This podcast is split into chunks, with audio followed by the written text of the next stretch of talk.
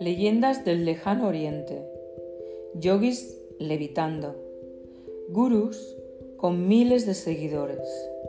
Los Beatles cantando Hare Krishna. Revistas y centros de yoga en nuestras ciudades. Nuevas vestimentas y religiones orientales forman parte de nuestro paisaje social. Llegaron nuevas maneras de pensar, ser y vivir.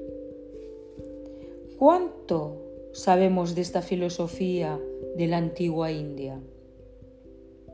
¿Realmente alcanzamos a ver la profundidad del yoga? ¿Cuál es el camino espiritual que nos proponen? Ven a estudiar a nuestra academia.